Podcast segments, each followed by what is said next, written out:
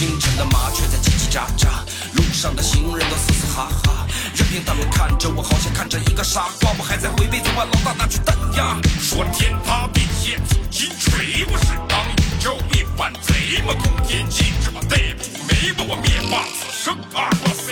他压出了气吞山河的气魄，压断了恶魔，他一切太利落，压在我心窝，他压得太利索，凡夫俗子怎懂地方的寂寞？他骂谁我骂谁，他干谁我不配，你不懂种信仰。他喊啥我学啥，他唠啥我听啥，早晚我也是一名 MC。圆寸短袖鸡腿裤，花臂金链大佛珠，抖抖鞋配王八裤，老妹跟不跟得住？加个小包没有钱儿，还给大哥刷礼物，光棍给我一根烟，再给泡面加点醋。你咋还给他刷呢？你不知道他就是圈你园子的吗？我知道啊，可是他叫我家人呢。干喊了两年也没挣着钱呢，才倒是没法把嗓子发炎了。直播间最高在线五人都开始带货了，我们这啥呢？垂头丧气打开哎，开始了。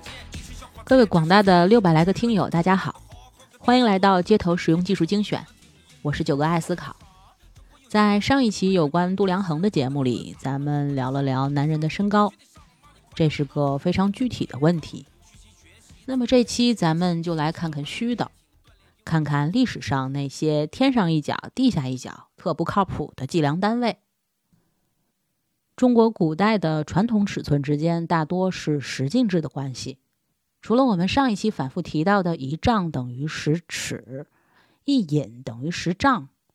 嗯，还有比如一寸等于十分，一分等于十厘，一厘等于十毫，一毫等于十丝，一丝等于十呼。什么厘、毫、丝、呼，我们都先不说啊，仅说这个作为长度单位的分，也就是这个一寸的十等分的这个分，在古代的一些木尺上也有标注，但是比分更小的单位就标注不出来了。因为它实在是太过短小，古代的测量工具根本就无法量算，只有理论上有意义，不可能用于实际的测量。现在的螺旋测微器可以测出十微米的长度，要通过孤独才能测到一微米。全世界第一个能将测量精度达到微米级别的仪器，到了公元一八八四年才由瑞士人安东尼勒考特发明出来。但是如果仅仅靠翻书，你会发现中国古代的超小单位比这个微米厉害多了。比如我们刚刚提到的，在收税时会用到的一毫、一丝、一呼，分别是零点零三二毫米、零点零零三二毫米和零点零零零三二毫米，也就是零点三二微米。这就有点意思了。这些在当时根本就测不出来的计量单位，究竟是怎么来的？又起到了什么作用呢？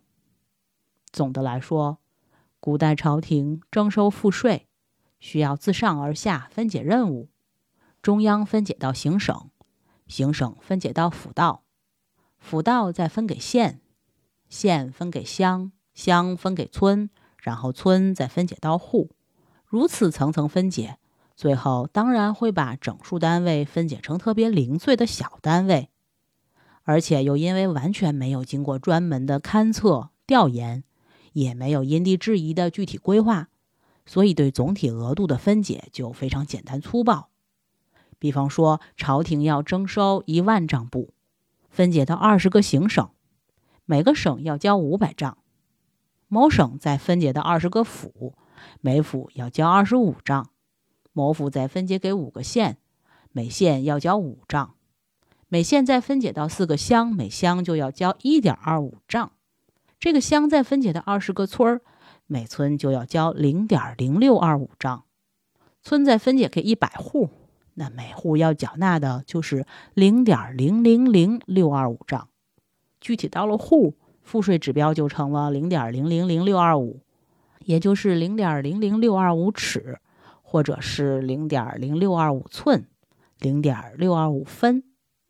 古代中国的计量数值没有小数点儿，要想表达出零点六二五分，只能发明更小的长度单位，比如厘、毫、丝、呼，结果就是在基层的赋税文件上形成了户均六厘二毫五丝这样的表达，也就是假定每个层级的赋税分解都是平均分配，并且可以整除。但实际上呢，各地人口不均、贫富不均，赋税分配就不可能平均，更不可能都是整除的。朝廷收一万丈布，可能会分给江南某省三分之一的任务，分给西北某省九分之一的任务。拿一万除以三，除不尽；除以九，还除不尽。户部官员在造文件时，为了做到尽可能的精确，只能给江南某省造出三千三百三十三点三三三三三丈这样的指标。给西北某省再造出一个一千一百一十一点一一一一一这样的指标。更可怕的是，那个时候还没有阿拉伯数字，那就只能用中文在账面上写：三千三百三十三丈三尺三寸三分三厘三毫三丝三呼，一千一百一十一丈一寸一尺啊，不对。一千一百一十一丈一尺一寸一分一厘一毫一丝一呼，然后再从省再分解到府，从府再分解到县乡，小数点后面的位数就越来越多，连呼这种微米级别的单位都不够用了，还要再制造出更小的单位。有没有更小的单位呢？还真有，至少从明朝起，各地税赋记录中就出现了。微、先、沙、陈、哀、秒这样的单位，比如嘉靖二年的时候，江苏丽水县每亩桑田要缴纳的丝绸数量是二尺八寸八分四厘七毫七丝一呼三微三先三沙三尘三哀三秒。换算关系是这样的：十呼为一丝，十厘为一呼，十纤为一微，十沙为一纤。十尘为一沙，十哀为一尘，十秒为一哀。按明代官定量布尺等于三十四点零五厘米计算，一寸为三点四零五厘米，一分为三点四零五毫米，一厘为零点三四零五毫米，一毫为零点零三四零五毫米，一丝为零点零零三四零五毫米。哎呀，我不再这样算下去了。反正，在这种微小到变态的尺度下，我们甚至可以清晰地看到一个原子的内部结构。明朝的赋税竟然就能精确到了皮米，换句话说，已经到了原子级别。皮米是万亿分之一米，主要用来计算电磁波的波长和原子的半径。只有使用最先进的多次反射式光学干涉仪，才有可能测到皮米和亚皮米级别的精度。明朝科技难道比现代科技还要发达吗？明朝的征税官难道被地外文明的高级智慧开了挂吗？当然不可能。符合史实的解释是，古代僵化的指标分解式的赋税征收制度，催生出了看似无限精确的度量单位，而这些看似精确的单位只能保持账面上的平衡，除此之外没有任何的意义。可能是因为古代人好不容易才搞出一套如此精妙的会计单位，所以这些单位又被充分运用到几乎所有的官方账册上。除了表示长度，还被用来表示面积、重量、容量和货币。以清代台湾垦田档案为例。雍正八年，台湾府报给清廷的垦田数目是三千三百五十一甲零四毫二丝五呼七微九先八沙一尘七埃八沙四末。雍正十一年报上去的垦田数目是一百六十六甲一分一厘六毫四丝四呼三微七先一沙六尘八埃九秒四末。在这里。毫丝呼微先沙尘埃秒末都成了面积单位。那所谓的这个呃一百六十六甲什么什么的呢？其实用阿拉伯数字表示是一百六十六点一一六四四三七一六八九四甲，而甲又是台湾省地方的面积单位，源自荷兰。郑成功治台时期呢，一直沿用下来的一个单位，一甲约等于清朝的十一亩。那在以清光绪七年广东布政司的账册为例，本年琼州府陵水县欠缺的农业税是五分九厘一毫九丝九斛。在这里，分厘毫丝斛又成了货币单位，十钱为一两，十分为一钱，十厘为一分，十毫为一厘，十丝为一毫。十斛为一丝，换算成现在的表达方法呢，就是说它这个陵水县呢还差零点零五九一九九两的农业税没有缴纳，这个怎么征收呢？不可能征收了，当然是仅仅是账面上的一个数字，仅仅是表明这个基层官员的会计系统特别认真、特别精确。那前面说的这个一百六十六什么什么什么甲的这个垦田面积又是怎么测算出来的呢？其实也不可能测量，只是一个账面的数目字，表明台湾地方官府完美搞定了朝廷分解的垦田任务，既没有多一丝一毫，也没有少一丝一毫。实际上，大约从元朝后期开始，古代中国的官方会计系统在很大程度上就成了数字游戏。中央把指标分解到地方，地方无论有没有完成，都会在账面上报告已经完成了。实际上，分解的指标在字面上甚至已经达到了纳米以下，上交的报告也精确到了纳米以下。户部官员和地方官员皆大欢喜，因为他们都有效地完成了自己的 KPI 嘛。所以在万历十五年中，黄仁宇先生就认为，古代中国缺乏数目字管理。那咱们听了刚才他们汇报上去的这些如此精确的数字，看来说古代缺乏数目字管理并不准确。其实它缺乏的是真实有效的数目字管理。我们是国家国，学发展观记心间，求真务实绘宏图，与时俱进重实践。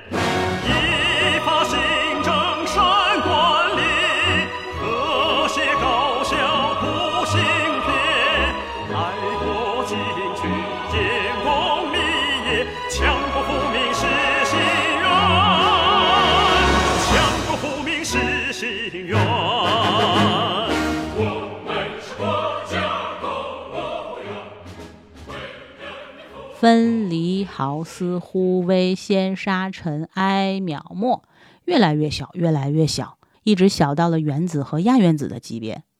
古人有没有发明出比较大的长度单位呢？当然也是有的，比如单人旁一个刀带一个点儿的这个刃字，在金庸的武侠小说里，铁掌帮帮主的名字就叫裘千仞，轻功绝顶，铁掌霸道。江湖人称“铁掌水上漂”，武功仅次于东邪西毒南帝北丐。裘千仞的同胞哥哥叫裘千丈，二人的胞妹叫裘千尺。这里的“仞”就是在尺寸基础上衍生出来的一个单位。仞用来衡量深度和高度，起源于身高，相当于一个成年男子的高度。过去古人看见一条沟，想知道它到底有多深。可能会跳进去估算一下，如果齐腰深，那就是半仞；如果需要两个人叠罗汉才能与沟齐平，那就是两仞。同样，古代想报出墙的高度、山的高度，也可以采用这种非常粗略的估量方法。列子《汤问》叙述了愚公移山的传说：太行王屋二山，方七百里，高万仞。翻译成现代汉语是说，太行山和王屋山方圆七百里，大约有一万个人垒起来那么高。仞与另外一个长度单位寻是等长的，就是寻找的那个寻。因为寻是双臂展开时从左手中指尖到右手中指尖的距离，这个距离恰好等于人的身高。如果不是刘备那样垂手过膝、胳膊特别长的人呢，所有人的测量结果应该都不会差太多。人有高矮，仞有大小。为了将仞放进长度单位的大家族，也为了让仞跟其他长度单位扯上关系，古人给了它一个明确的定义：一仞等于八尺。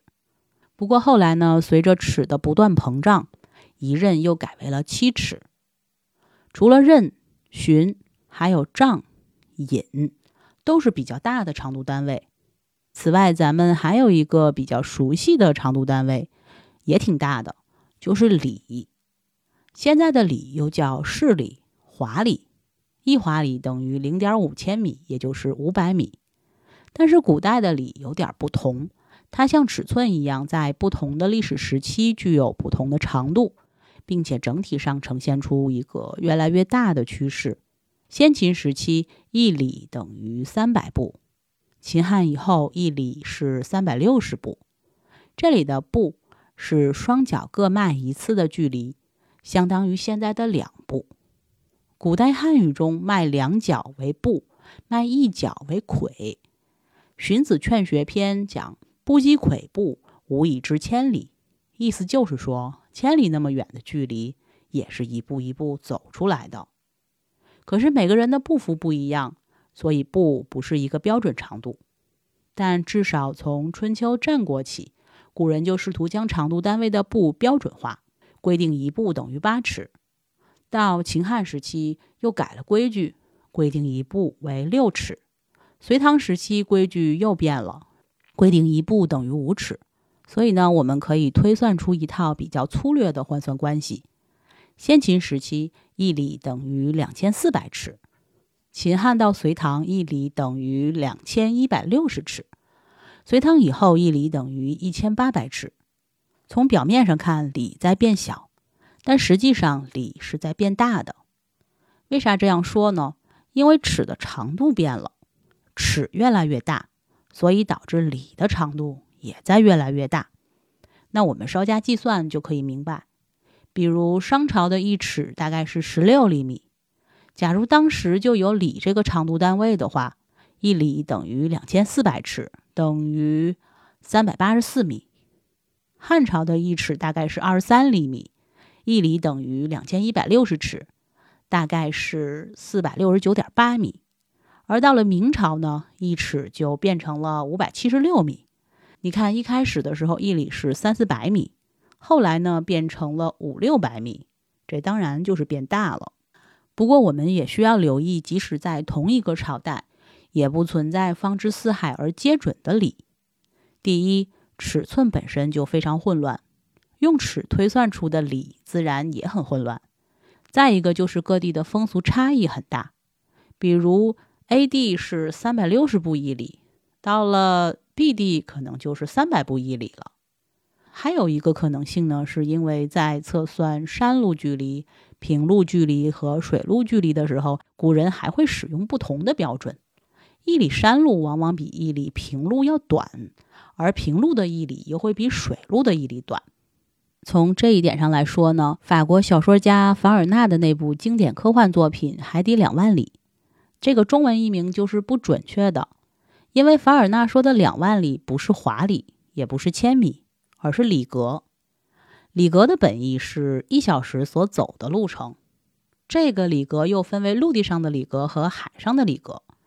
在英国，陆地上的一里格约等于三英里，海上一里格大约等于三海里。海里是比英里长的单位，所以海上的里格要比陆上的长一些。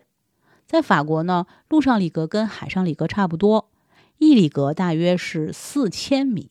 按这个标准换算，海底两万里应该是海底两万里格。算好了之后呢，其实是海底十六万华里。所以呢，这个标题呢，如果是严谨的说法呢，或许是海底十六万华里。从上一期到这一期，在查资料和百度的过程中，有个疑惑就不断的出现了：那古代中国的尺度为什么不能老老实实保持不变呢？为什么非要一直在膨胀呢？其实这个道理也不难理解，这是统治者耍的一个小心思。尺度膨胀是中国古代统治者发明的另一种使人不怒的高明手段，它能让统治阶级悄无声息地收更多的丝绸和布匹。我们可以设想一个历史场景：旧王朝灭亡，新君主登基，一边大赦天下。一边昭告百姓说了：“我现在呢要轻徭薄赋，永不加赋。”这个呢，以后会成为我们的祖宗家法，请大家放心啊。老百姓听了欢欣鼓舞，奔走相告：“哎呀，以前那个皇帝呀，让我们每人每年交三匹布，我们呢生不如死，太难了。现在好了，每人每年可以少交一匹布啦。”但是呢，他们可能不会开心太久，因为新王朝悄悄改变了官尺，以前的一尺是二十三厘米，现在膨胀到了三十厘米。哎，这个小小的膨胀似乎也没问题吧？但其实呢，问题更大了。按照秦汉的标准，每匹布宽二十二寸，长四丈，宽度是二点二尺，长度是四十尺。按一尺等于二十三厘米算呢？宽五十点六厘米，长九百二十厘米，面积是呃四六五五二平方厘米。改成新尺征收布匹呢，每匹布宽还是二点二尺，长四十尺。但是如果按照一尺三十厘米换算，算完之后，它的面积可就是七九二零零平方厘米了。也就是说，新王朝的一匹布等于旧王朝的一点七匹。表面上看，新王朝每人每年比过去少交一匹布，但实际上每人每年比过去要多贡献了零点四匹。也就是说，看着好像是轻徭薄赋，但实际上反而还变重了。那一边说要与民休养生息，可是另一方面呢，真的能做到永不加赋吗？那怎么办呀？只能是开创新的税源，改变度量衡，悄悄地收取更多的布匹和粮食。从这个出发点上来说，在中国古代，尺度的膨胀是具有某种意义上的历史必然性的。何必激动着要理由？相信你只是怕伤害我，不是骗我。很爱过，谁会舍得？把我的梦摇醒了，全部幸福不回来了。用心酸微笑去原谅了，也翻，有昨天还是好的。但明天是自己的，开始懂了，快乐是选择。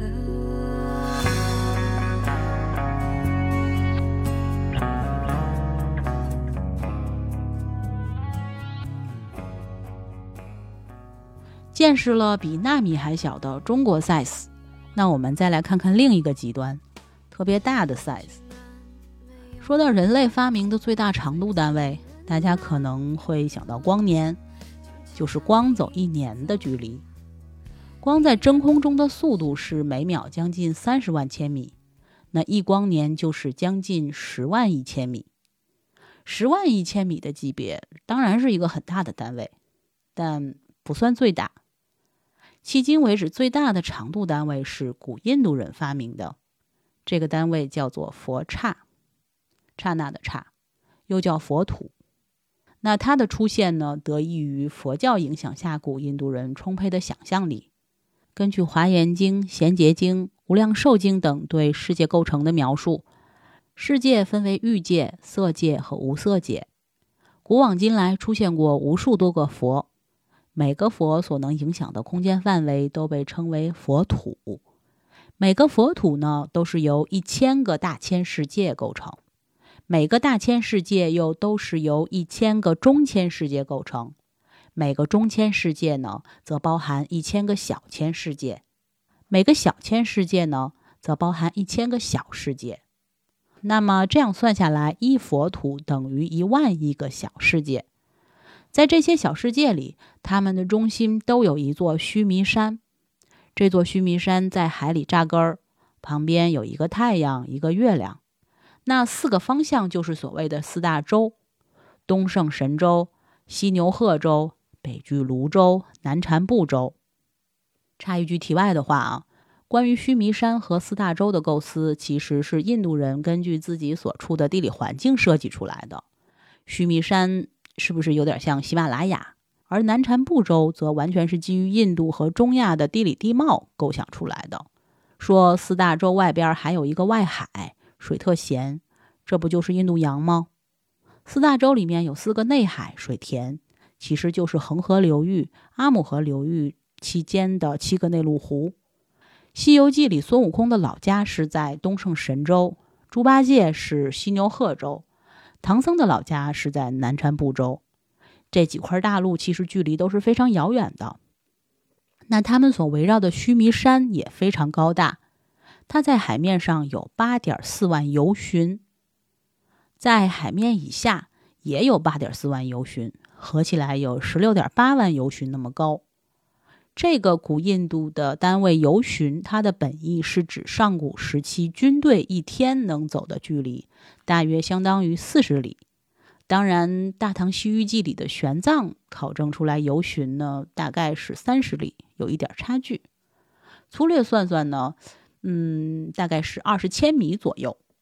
游巡之下还有其他的单位，比如居鲁舍、弓、肘、指、节、脉。在古印度，一游巡等于八居鲁舍，一居鲁舍等于五百弓。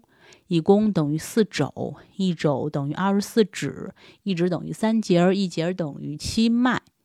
那这个有点乱啊，因为中国的，因为中国古代的这个计量单位大多是十进制，但是印度人呢，听上去就比较随性，有的十进制，有的四，有的八、十六，那这样换算起来非常不方便。那细究起来，古印度这些长度单位与当时世界上其他文明的长度单位差不多，都是源自人体和日常的生活生产。比如肘指的就是手臂的长度，指是拇指的长度，也有人说是中指的长度。节儿指的是指节的长度。居鲁舍的本意是牛吼，指的是一头公牛的叫声所能传播的最大距离。弓的本意是指弓箭的那个弓的长度，那麦呢，则是指一粒小麦的长度。从最小的麦到最大的游巡，数量单位都不是十进制，也恰恰是因为这些单位都是自然形成的，所以人们发明使用这些单位的时候，压根儿就没有考虑过数量换算的关系。他们在佛教世界里也是异常复杂的。刚才我们说过，这个高达十六点八万游巡的须弥山，它撑起的这个小世界，一万亿个小世界才能构成一个佛土。从我们普通人生活的这个娑婆世界到阿弥陀佛居住的西方极乐世界之间，隔着十万亿个佛土。而像娑婆世界和西方极乐世界这样的世界，在宇宙中又有无穷个。假定一游巡等于二十公里。那么每个小世界就有三百三十六万公里，每个佛土有三三六万万亿公里。从娑婆世界到阿弥陀佛的极乐世界有多远呢？要再拿十万亿去乘这个三三六万万亿公里，得出的结果是三千三百六十万万万万万亿公里。那这个其实仔细想还有点奇怪。因为唐僧师徒去西天取经只走了十万八千里，呃，可能只能这么解释吧。他们到的是印度，就是释迦牟尼佛所生活的地方，而不是《阿弥陀经》和《无量寿经》里面所说的西方极乐世界。现代天体物理研究常用光年来度量距离。那刚刚我们也复习过，一光年是将近十万亿公里。目前已知银河系的直径大约是十万光年。即十万万亿公里，通过计算可以得知，佛经里的佛土是比光年还要大得多得多的单位，一佛土是一光年的几十万亿倍。那这么说，整个银河系也比佛土小得多，把银河系放进佛土中，都填不满一个小角。古代中国人发明了比纳米还小的单位，可惜只能用来填写华而不实的账表。而不能用于实际测量。那印度人发明了比光年还要大的单位，却也同样不能用于实际测量。不谦虚地说，古印度的测量技术确实不如中国。中国至少有官定的尺寸，不同长度单位之间有准确规范的换算关系，更有很多大一统的王朝对统一度量衡付出过努力。而在古印度，很多长度都是估量出来的。比纳米还小的中国尺度，给各级的公务员提供了可以量化的 KPI；比光年还大得多的印度尺度，给佛教提供了完整的世界地图。可惜的是，作为计量单位，他们唯独没有做好自己的本职工作，根本无法测量物体的准确尺寸。想象可以解决问题，却无法满足我们的求知欲。要想知道一个特别庞大的物体究竟有多重，一种飞快的运动到底能有多快，归根结底只能依靠科学。本期节目就到这里，感谢收听，也欢迎评论、订阅、转发。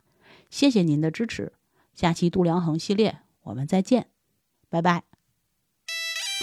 包宿到点了啊、下棋了。走啊，吃点包子去啊。我不去了，我又闲了。啥也不是。你有钱吗？我有钱，我能给你吃包子吗？右手接着雪花，我走出网吧，去哪里都可以，就不想回家。沿着煤车一路撒下的煤渣，我的人生没得发挥就要挥发。最后五十块刷给了老大，这是第五年我陪他冲杀。年度的夜，直播间的烈，兄弟们的血，为了干到对面不顾一切。清晨的麻雀在叽叽喳喳，路上的行人都嘶嘶哈哈，任凭他们看着我，好像。